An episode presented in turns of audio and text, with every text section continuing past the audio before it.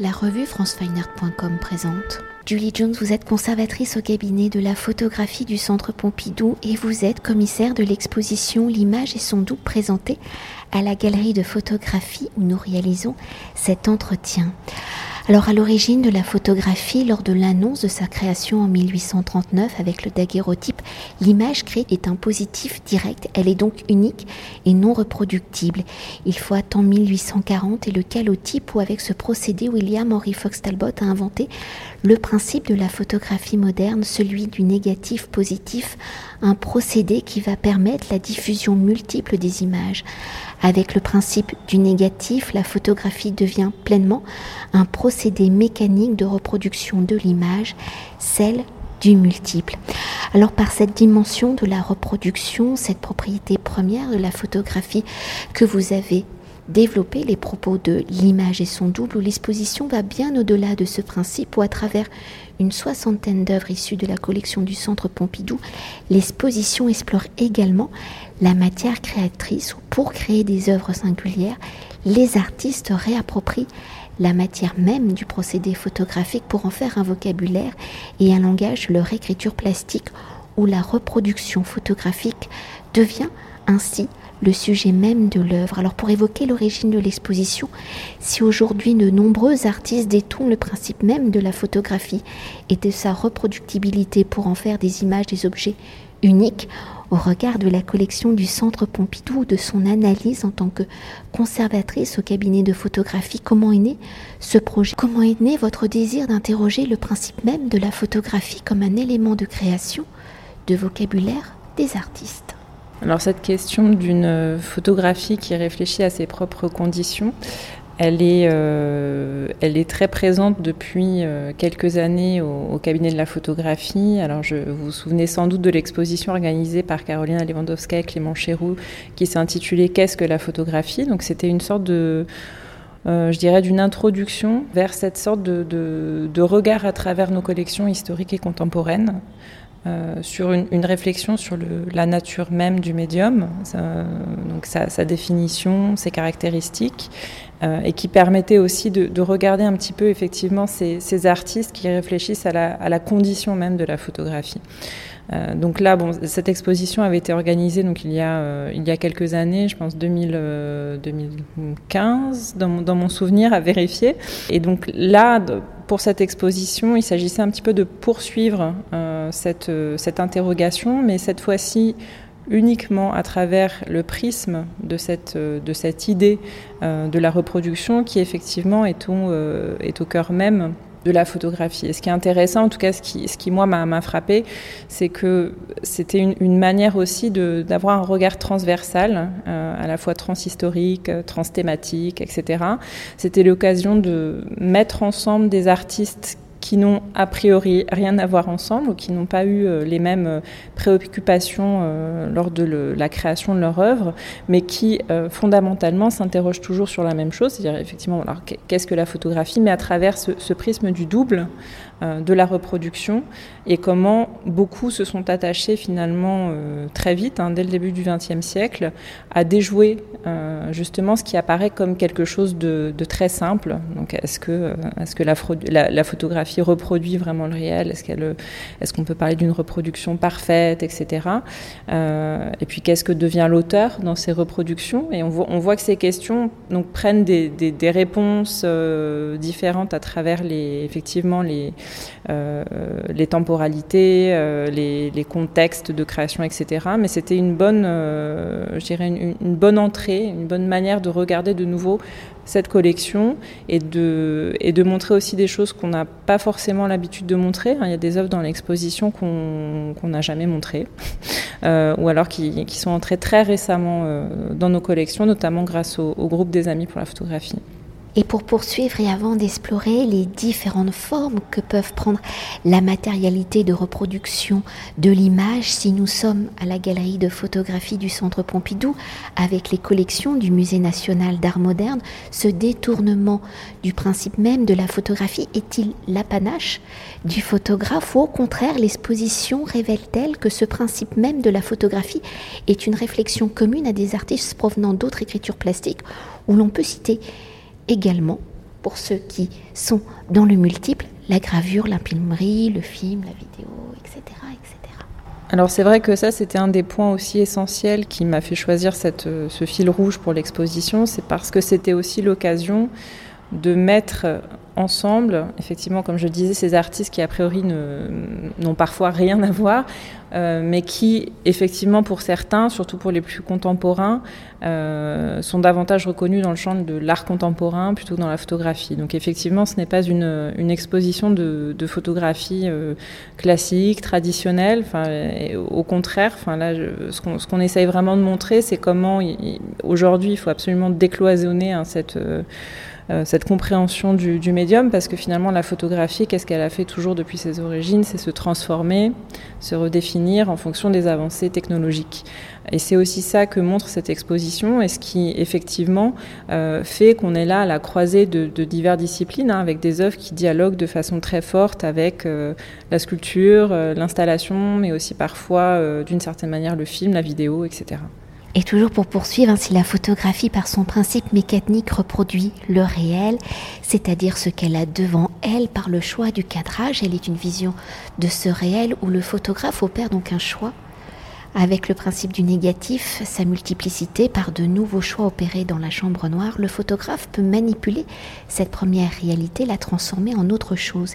Il peut manipuler, juste à poser, découper, remodeler le réel, inventer d'autres mondes. Alors au regard de l'histoire de la photographie et plus largement de l'histoire de l'art, comment cette possibilité de manipuler le réel a-t-il été au cœur de la création de la modernité des avant-gardes? Comment les artistes des avant-gardes, justement, se sont-ils appropriés les mécanismes de la photographie pour y développer de nouvelles écritures plastiques Peut-on dire que la photographie, la manipulation du réel par son processus de reproductibilité a ouvert le champ de l'abstraction ce qu'on voit à travers effectivement cette, euh, cette volonté ou cette, euh, cette obsession à manipuler euh, finalement le, réel. Alors après, ça, c'est très, c'est une analyse subjective, hein, mais je pense que ça révèle aussi chez, chez chacun de nous cette cette sorte de pulsion à vouloir posséder le réel, à prendre une sorte de prise sur le réel, à pouvoir, alors sinon le contrôler, mais du moins avoir une certaine action. Euh, et c'est vrai que les, les procédés reproductibles, euh, dans toutes leurs euh, leurs failles, euh, leurs leurs défauts, les utopies qu'elles peuvent qu'elles peuvent porter, finalement sont, sont un un excellent outil justement pour manipuler effectivement ce réel et avoir une prise euh, dessus. Alors c'est ce qu'on voit ici notamment dans la seconde partie de l'exposition qui est vraiment consacrée justement à ces artistes euh, qui jouent de ça, hein, qui jouent euh, d'ailleurs parfois avec un, certain humour sur cette, utopie de leur reproduction. Ils en montrent toute la, finalement la fausseté. Ils jouent justement de ces, déformations lors de la reproduction pour recréer une autre image, donc un, autre réel. Euh, et la troisième partie de l'exposition est plutôt consacrée à la question des usages de la photographie, la diffusion euh, par ces sortes de, de, de, de pulsions de collection de l'image, d'images reproduites et qui, euh, qui représente aussi une forme de manipulation parce que évidemment euh, collectionner l'image, de la réapproprier, en refaire quelque chose après, ça, ça recrée quelque chose et ça permet d'une certaine manière d'avoir une prise sur un réel, en tout cas de, de le comprendre euh, par, par le biais tout simplement de l'outil et de la création d'une œuvre. Et pour continuer avec l'histoire de la photographie l'évolution euh, du médium, si jusqu'à présent nous avons évoqué plutôt sa dimension analogique hein, de la photographie, c'est-à-dire du principe négatif-positif, avec l'arrivée du numérique, comment la notion de multiplicité, de reproductibilité, de manipulation de l'image ont-ils été transformés Ce nouvel outil a-t-il permis aux artistes de nouvelles réflexions plastiques? Alors oui, complètement. Alors on, le voit dans, l'exposition à travers plusieurs euh, œuvres, euh, notamment par l'installation de Philippe Goldbach de façon un peu décalée. Euh, donc il travaille avec une archive de, de 200 000 diapositives de l'université de, Cologne, du département d'histoire de l'art, donc devenu obsolète hein, avec l'arrivée du numérique, qui était utilisé comme support de, de cours. Et donc qu'est-ce qu'il en fait finalement? Il en refait une image numérique. Et donc ça, ça c'est tout le, on va dire la, magnifique pirouette de ça, c'est finalement partir d'un médium analogique et, en faire une image du numérique. Après, il y, a un autre artiste dans l'exposition, le seul d'ailleurs qui n'est pas encore en collection, qu'on a invité donc spécialement pour à cette occasion, qui est Andrew Norman Wilson, qui est un artiste américain donc euh, basé à Los Angeles qui a énormément travaillé euh, sur Google euh, at large. Et donc, il est, donc ce n'est pas un photographe euh, traditionnel, hein, il est plutôt connu dans le, dans le champ de l'installation, du cinéma et, de la performance. Et lui a travaillé avec des images ratées lors de numérisation de, de livres pour, pour Google Books. Et, donc là, sans, sans, aller trop loin dans la description, on voit comment justement, donc là, la question de la reproduction se pose autrement euh, et, euh, et, engendre plutôt des sortes de, de, de, capsules de réflexion sur ce que ce qu'implique aussi matériellement la reproduction numérique digitale et sa diffusion sur Internet ou sur d'autres supports immatériels, je dirais. Et pour conclure notre entretien et entrer au cœur de l'exposition et de vos réflexions pour explorer l'image et son double, vous avez donc articulé l'exposition en trois chapitres. Alors quels sont ces trois chapitres? Quelles ont été vos réflexions pour les définir? Comment s'articulent-ils? Et comment ces trois chapitres démontrent-ils que la photographie va bien au-delà donc du réel? Quelle est une écriture plastique Un outil sujet de création? Donc la, question évidemment qui s'est posée, c'est est-ce que, euh, est-ce que la galerie de photos est vraiment le lieu pour une telle exposition? Car le sujet est vraiment, euh, je dirais, extrêmement large, hein, peut être compris de, plein de manières différentes, peut être abordé de, d'innombrables, manières. Mais j'ai quand même souhaité, dans un espace qui est finalement assez, euh, assez réduit, proposer un regard particulier, donc à partir donc de cette sorte de confrontation d'œuvres d'art. Donc pour moi, c'était nécessaire de commencer par une première partie un peu, euh, je dirais, introductive, donc que j'ai appelé euh, la grammaire hein, de, du double, qui donne un peu les clés. C'est-à-dire que quand on parle de reproduction euh, en photographie, à quoi on pense de façon assez instinctive, hein, sans, sans, trop réfléchir.